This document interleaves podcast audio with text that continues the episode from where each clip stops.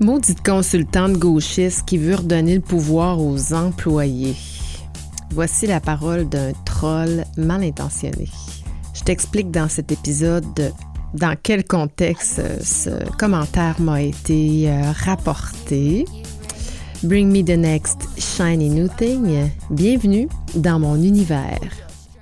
T'es un acteur, une actrice de changement où tu veux le devenir. T'as plein d'idées, mais tu te fais dire on l'a essayé puis ça marche pas. Tu veux faire les choses autrement et avec bienveillance, alors t'es à la bonne place. Pour faire changement, c'est le podcast sur la transformation personnelle et organisationnelle. Je te partage tous mes trucs, mes outils mes conseils, des exemples concrets de transformation pour que la gestion du changement, ça soit plus une fonction, mais une compétence. Bienvenue dans mon univers.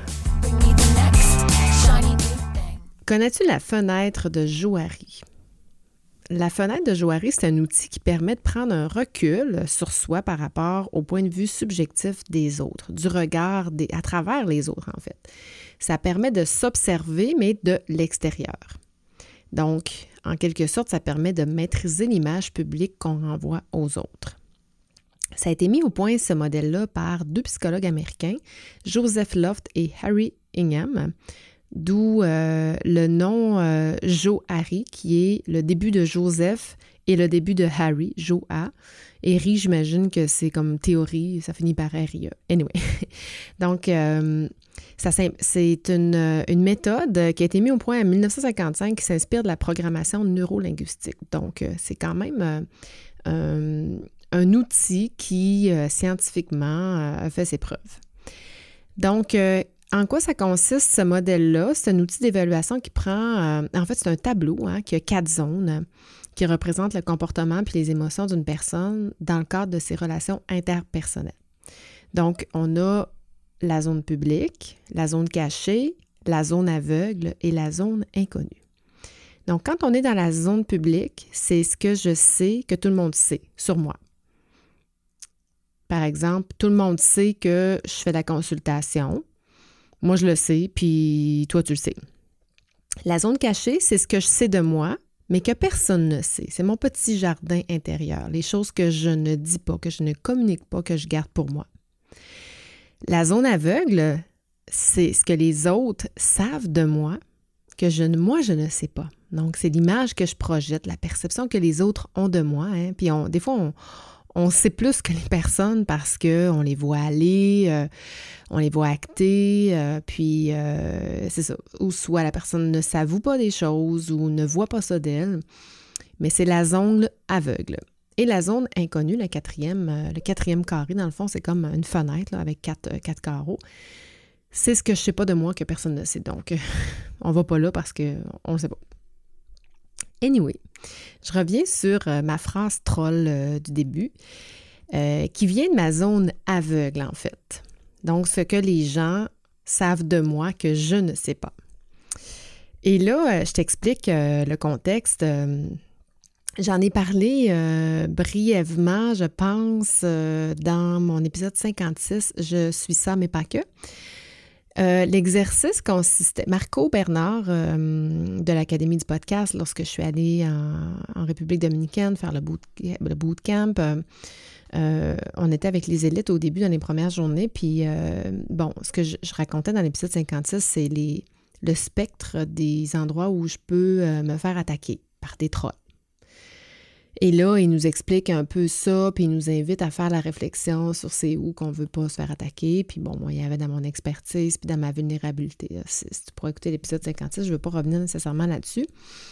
Mais là, il dit à la blague, tu sais, euh, je pourrais... Euh, je, ne vous donnerai pas une phrase chaque, mais tu sais, on pourrait faire l'exercice. En tout cas, ça s'est pas dit tout à fait comme ça, mais on a fait comme écoute, Marco, amuse-toi, là, tu sais, euh, sors-nous une phrase troll que euh, tu pourrais nous dire euh, à la lumière de ce que tu connais de nous, puis de ce que tu vois de nous. Et là, on a, fait, euh, on a fait notre atelier individuel, puis bon, on a pu échanger avec les autres personnes. Pendant ce temps-là, Marco allait voir chacun de nos écosystèmes, puis il nous a sorti une phrase troll comme ça. c'est des genres de commentaires que, tu pourrais recevoir sur tes réseaux sociaux. Par exemple, il y en a un, il fait du YouTube, il dit, ben, c'est ça, il, euh, ça se dit expert sur YouTube, mais ça a à peine 100 euh, visionnements de ces épisodes. Tu sais, genre d'affaires comme ça qui sont vraiment méchantes, mais qui en même temps pourraient nous piquer, qui pourraient euh, nous blesser comme, euh, comme de contenu. Et moi, c'était maudite gauchiste qui veut encore redonner le pouvoir aux employés. Puis là, ça me fait tellement rire parce que ça ne m'a pas blessé du tout, mais ça m'a surtout surpris qu'on me, traite, traite de gauchiste, en fait, que la, perception puisse. Puis c'était pas méchant, là, je veux dire, Marco, il cherchait quelque chose à dire, puis c'est ce qui est venu. Euh, euh, puis effectivement, c'est le genre de choses qui pourraient m'être, euh, fait en commentaire par des trolls, les trolls étant des gens qui cherchent à semer la bisbille. Et voilà, mais ça m'a quand même fait réfléchir parce que j'ai réalisé que c'est probablement ce que je dégage, le fait d'être une gauchiste. Puis là, je me suis dit, euh, bon, si dans la mesure où je, cours, je suis une coureuse, ben, dans la mesure où je prends la responsabilité sociale, euh, je crée l'injustice, euh, euh, je m'objecte contre les propos racistes. Euh, je suis pour les droits humains. Je suis outrée de constater qu'il y a encore des résistances euh, face à l'homosexualité, encore des jugements face aux personnes handicapées. Ben, écoute, je dois être gauchiste. Mais ceci étant dit, dans cette réalisation-là, ben, bien que j'accompagne des entreprises, parce que moi, je ne me considérais pas gauchiste.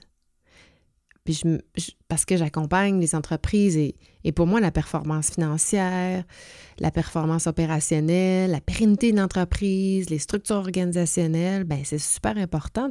Alors, j'avais l'impression d'être beaucoup plus de la droite, alors que j'ai un discours quand même assez gauchiste. Puis là, si tu as écouté euh, mon épisode 56 dont je te parlais tout à l'heure, qui dit Je suis ça, mais pas que, eh bien, oui, je suis gauchiste, mais pas que. Puis je voulais te parler de ma vision aujourd'hui par rapport à tout ça, mais aussi mes dernières réflexions que j'ai faites euh, dans les dernières semaines. Hein. Tu as sûrement entendu parler de la FIFA, de la Coupe du monde de soccer, euh, qui était au Qatar, etc. Et il y a eu la controverse sur euh, les athlètes euh, qui souhaitaient euh, porter des effigies d'arc-en-ciel pour favoriser l'acceptation de la cause gay, which is good, by the way, puis, mais ça n'a pas passé parce qu'avec des visions plus traditionnalistes de, du pays, ben, ils se sont fait boycotter, puis on ne peut plus le faire. Mais mais ça m'a surpris comme cause. Puis d'ailleurs, je trouve que c'est pas aux athlètes de, d'avoir à porter ce, ce message-là. Je pense que c'est plus du politique. Je pense que c'est plus du. Euh, du politique, je dirais. Mais qu'à travers la FIFA, c'est plus que l'acceptation des minorités. Il y, a, un élément dont on a, on a très peu parlé, ou peut-être que c'est moi qui ne l'ai pas entendu, mais ô combien ça rapproche les cultures, les nationalités, les autres races, et que ça ouvre à la différence, ça nous expose à la différence, à d'autres cultures, à d'autres choses qu'on n'a pas l'habitude de voir. Puis je trouvais ça beau de voir euh, deux équipes, euh, une équipe de Latino, une équipe euh, d'Africains euh, se confronter, puis à la fin se serrer la main. Hein, c'est de la compétition, mais c'est quand même de la, compétition saine. Et les équipes avaient tous le droit d'être là. mon fils Lucas, dans sa classe, il y a quelques Marocains. Alors évidemment, le Maroc s'est rendu loin dans, euh, dans le processus. Et puis, euh, mon fils, lui, c'était la France. Euh, fait que là, il y avait cette confrontation-là, mais très dans la camaraderie. et c'était beau de voir euh, qu'il y avait chacun, puis les autres élèves aussi, puis ça doit être ça dans, toutes les écoles, mais chaque, chaque élève avait son, son équipe, son pays, était supporter d'un pays, puis on a pu voir des Africains, des Maghrébins, des British, des Polonais, des Français, des Canadiens. On a vu toutes sortes de couleurs, combien complémentaires, s'affronter, s'accoler à la fin des matchs, puis j'ai trouvé ça extraordinaire. Donc, euh, c'est un peu comme les Jeux olympiques. je trouve que c'est des événements qui rassemblent les cultures puis qui, aident vraiment à, comme je disais tout à l'heure, à voir la différence, à voir quelque chose qui est différent de ce qu'on a l'habitude de voir. Je sais pas toi, mais j'ai eu l'occasion de voir des gens prendre, euh, oui, pour le Maroc, mais aussi, euh, puis le Maroc, un premier pays de l'Afrique à se rendre aussi loin dans la compétition, c'est un exploit quand même pour, pour les Africains, pour les Maghrébins. Euh, la Croatie qui sont arrivés, qui ont gagné la troisième place, la médaille de bronze. J'ai un beau-frère croate. Il n'aurait jamais pensé se rendre aussi loin dans la course. C'était bien de, constater ça, puis de vivre ça avec le Marocain, avec le Croate. Euh, mes amis français qui ont pleuré la, victoire des Argentins sur euh, des tirs de barrage. Je, trouve qu'on n'a pas beaucoup mis l'accent sur cette, cet accès à la diversité. Et je pense qu'on on aurait intérêt peut-être à, plancher un petit peu plus là-dessus. Donc aujourd'hui, bon, tu as compris que je veux te parler d'adaptation à la différence. Et je viens d'écouter le documentaire de, du Prince Harry et Meghan euh, Markle, sa femme. Et sans blague, là, j'avais jamais réalisé, je savais pas que Meghan était métisse, puis encore moins toute la controverse que ça a créé dans la famille royale. Puis moi, sérieusement, là, je suis une fan de la reine d'Angleterre. Quand elle est décédée euh, le 8 septembre, j'étais triste. J'étais triste. J'ai écouté euh, tout ce qui, tous les reportages, euh, tous les documentaires avant, avant même son, décès. Ça fait longtemps que je la suis. Je, capote sur la, la princesse Diana. J'ai vraiment suivi la saga de, la famille royale des dernières années, mais j'avais quand même toujours un regard assez positif de, la famille. Je vais dire, euh, j'ai pogné de quoi là, dans ce documentaire-là qui, euh, qui euh, a exposé le, couple, puis la famille, puis le fait d'avoir une métisse dans la famille royale, c'était tellement polarisé. En fait, comme être gauchiste et droitiste, c'est très polarisé, tu sais, alors que on est dans le Commonwealth, puis la plupart des pays représentés ou les, des membres du Commonwealth sont des Noirs, alors que, comme British, on n'accepte pas directement, c'est pas dit comme ça, mais euh, et dans le pays et dans la famille, c'est encore, euh, y a encore un frein. Un pays complet polarisé sur un débat racial encore en 2022. Tu sais, là, je sais pas si c'est moi qui ai des lunettes roses, mais je me dis, Caroline, tu sais, je comprends qu'il y a certains pays qui, qui ont du retard à cet égard-là, mais des pays quand même euh, euh, riches, des pays éduqués culturellement, euh, qui ont encore ce, débat-là et cette résistance-là. Donc, oui, je suis gauchiste quand, quand, je pense à ça parce que je me dis ça fait pas de sens.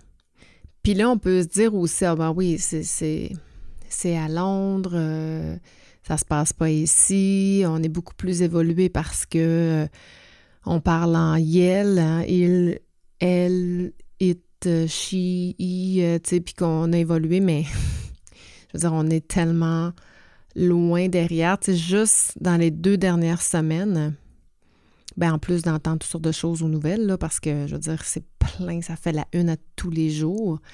J'ai entendu au moins deux commentaires qui me viennent en tête. Un, un chasseur de tête qui me disait que euh, font du placement, puis qu'ils peuvent faire une présélection de CV pour les entreprises, puis qui me dit euh, ben là, on épure euh, les Mohamed, là, puis après, on envoie les CV. Je suis comme T'es en train de me dire que tu épures les Mohamed? Tu Mohamed, là, ça pourrait être le père du camarade de classe de mon garçon, ça pourrait être son, son frère, ça pourrait être son oncle. Pourquoi qu'on épure les Mohamed? En 2022, je comprends pas. OK, pour épurer les compétences, là, mais, mais pas les Mohamed. J'ai entendu aussi euh, une entreprise refuser une candidature d'une femme noire. Puis là, je te jure que c'est une, une fonction qu'ils cherchent depuis plusieurs, plusieurs, plusieurs, plusieurs mois. Puis là, ils s'en font référer une, puis ils veulent même pas la recevoir en entrevue parce qu'elle est noire. Sérieux, au Québec, en 2022? Ben, en tout cas, je pense que ça prend des gauchistes pour dénoncer ça parce que... Euh, ben parce que, je veux dire, euh, on peut plus se permettre euh, ces situations-là. Et pas juste au niveau de la société, mais au niveau organisationnel aussi. Il faut apprendre à vivre avec la différence. Et là, je suis partie sur un débat racial, mais je veux pas, euh, c'est pas le but de la question, c'est pas le but du sujet d'aujourd'hui. Je veux parler plus de la capacité d'adaptation envers ce qui est différent de nous, mais envers aussi ce qu'on juge dans les entreprises. On juge, par exemple, un titre ou une position hiérarchique. Hein, parce que telle, telle position dans l'entreprise, tu es plus intelligent ou tu plus. On, te doit meilleur respect qu'une autre personne. Le sexe d'une personne, comment elle s'habille. Moi, quand j'étais euh, consultante euh, en entreprise, là, euh, j'ai vraiment beaucoup enlevé, j'en ai parlé, j'en parle souvent, mais beaucoup enlevé de mes masques. Moi, la fin de semaine, euh, tu sais, je suis habillée en sport, euh, je suis habillée, euh, j'ai une, queue de cheval, je suis pas maquillée. puis honnêtement, j'ai pas le même traitement quand je me présente la fin de semaine dans une boutique ou dans peu importe l'endroit que quand j'arrivais de travailler avec mes talons hauts, mon veston, mes cheveux coiffés, mon maquillage. Ça n'avait rien à voir, le, le le service. Mais pourquoi? J'étais exactement la même personne? Quand on ne connaît pas le titre d'une personne, dans, l'avion, euh, à 10 000 pieds dans les airs, que tu sois euh, un PDG ou euh, une caissière d'épicerie, je veux dire, tu es la même personne. la même personne avec les mêmes, les mêmes forces. On juge aussi les personnalités. Hein? Si une personne est différente d'une autre, ben on va avoir tendance à, juger. Puis là, je ne veux pas donner d'exemples parce que je suis sûre que tu as, plein d'exemples qui me viennent en tête. Là. Moi, j'en ai plein, là, mais je ne veux pas euh, trop m'attarder là-dessus. En gestion de changement, c'est là que je veux venir. On dit qu'il y a 80% des projets qui échouent partiellement ou en totalité. Et la cause, l'unique cause, de ces échecs, partiels ou, ou sont reliés à des facteurs humains qui font que ça échoue. Puis là, des facteurs humains, ben, il y en a toutes sortes. Là. Il n'y a pas juste l'adaptation, mais il y a la planification, il y a euh, le manque d'enlignement, de vision, de, de coopération, etc. Et on va dire que c'est à cause des employés qui sont résistants. Donc, on va juger l'employé qui résiste alors que c'est une conséquence d'une non bonne gestion de, des projets de changement. J'en parle dans ma formation sur les six étapes à franchir pour réussir sa transformation organisationnelle, des compétences qu'il faut développer ou qu'il faut posséder pour faire la gestion de changement, notamment la capacité d'adaptation et l'ouverture. Pour moi, c'est parmi les compétences les plus importantes pour réussir un changement. D'ailleurs, à propos de ma formation, si tu veux en savoir plus, euh, je l'ai euh, maintenant, tu peux le retrouver sur mon site internet au www.lecultureclub slash formation avec un S. Et euh, j'en parle aussi de ça dans mon webinaire euh, sur les pires euh, pièges en gestion de changement. Je viens juste justement d'en faire un vendredi dernier, le 16, le 16 décembre, qui a été vraiment super. D'ailleurs, si, si tu étais là, merci de ta présence. J'ai vraiment beaucoup aimé. J'ai réouvert une date aujourd'hui pour le 20 janvier 2023 où j'ai adapté encore une fois, je, je le peaufine ce webinaire-là à chaque fois. Je pense que ça va être encore meilleur, encore plus sur la coche. Euh, donc, euh, je vais mettre les liens d'épisode si jamais ça t'intéresse à participer, c'est gratuit. Donc, euh, pour revenir à nos moutons, pour les gestionnaires de changement, si je reviens à ce que je disais sur les échecs en, gestion de changement, les facteurs humains, etc., il y a une dualité qui s'ajoute pour ces personnes-là parce qu'ils doivent être conscients de leur paradigme, de leur jugement, de les gérer à travers ou naviguer à travers ce qu'ils rencontrent parmi les joueurs clés qui sont impliqués qui ont eux aussi des paradigmes et des jugements. Donc, se retrouver là-dedans, c'est vraiment pas évident pour un gestionnaire de changement. D'ailleurs, dans mon dernier webinaire, j'ai sondé les participants à savoir quelles étaient leurs plus grandes difficultés, quelles seraient leurs plus grandes difficultés ou plus grands pièges en gestion du changement. Et la majorité d'entre eux m'ont avoué que c'était de minimiser les risques humains. ça me parlait beaucoup parce que ça confirme ce que je pense, mais ça, en fait, j'aurais aimé que ça infirme ce que je pense, mais ça a confirmé ce que je pensais. C'est un défi encore très, très, très majeur. Et ce que j'ai envie de dire, puis je vais terminer là-dessus, c'est que oui, c'est correct d'être de prôner la performance, de prôner le capitalisme. C'est correct. Mais c'est pas parce qu'on est droitiste qu'on peut pas être gauchiste, qu'on peut pas avoir un discours axé sur l'humain, axé sur l'adaptation, sur le non-jugement. Tu sais, je pense que on a. Puis, puis là, j'aimerais ça qu'on évite d'être au centre. On n'est pas au centre. Moi, je suis pas au centre. Je suis à la fois à la droite et à la gauche, mais je suis pas au centre. C'est un ou l'autre.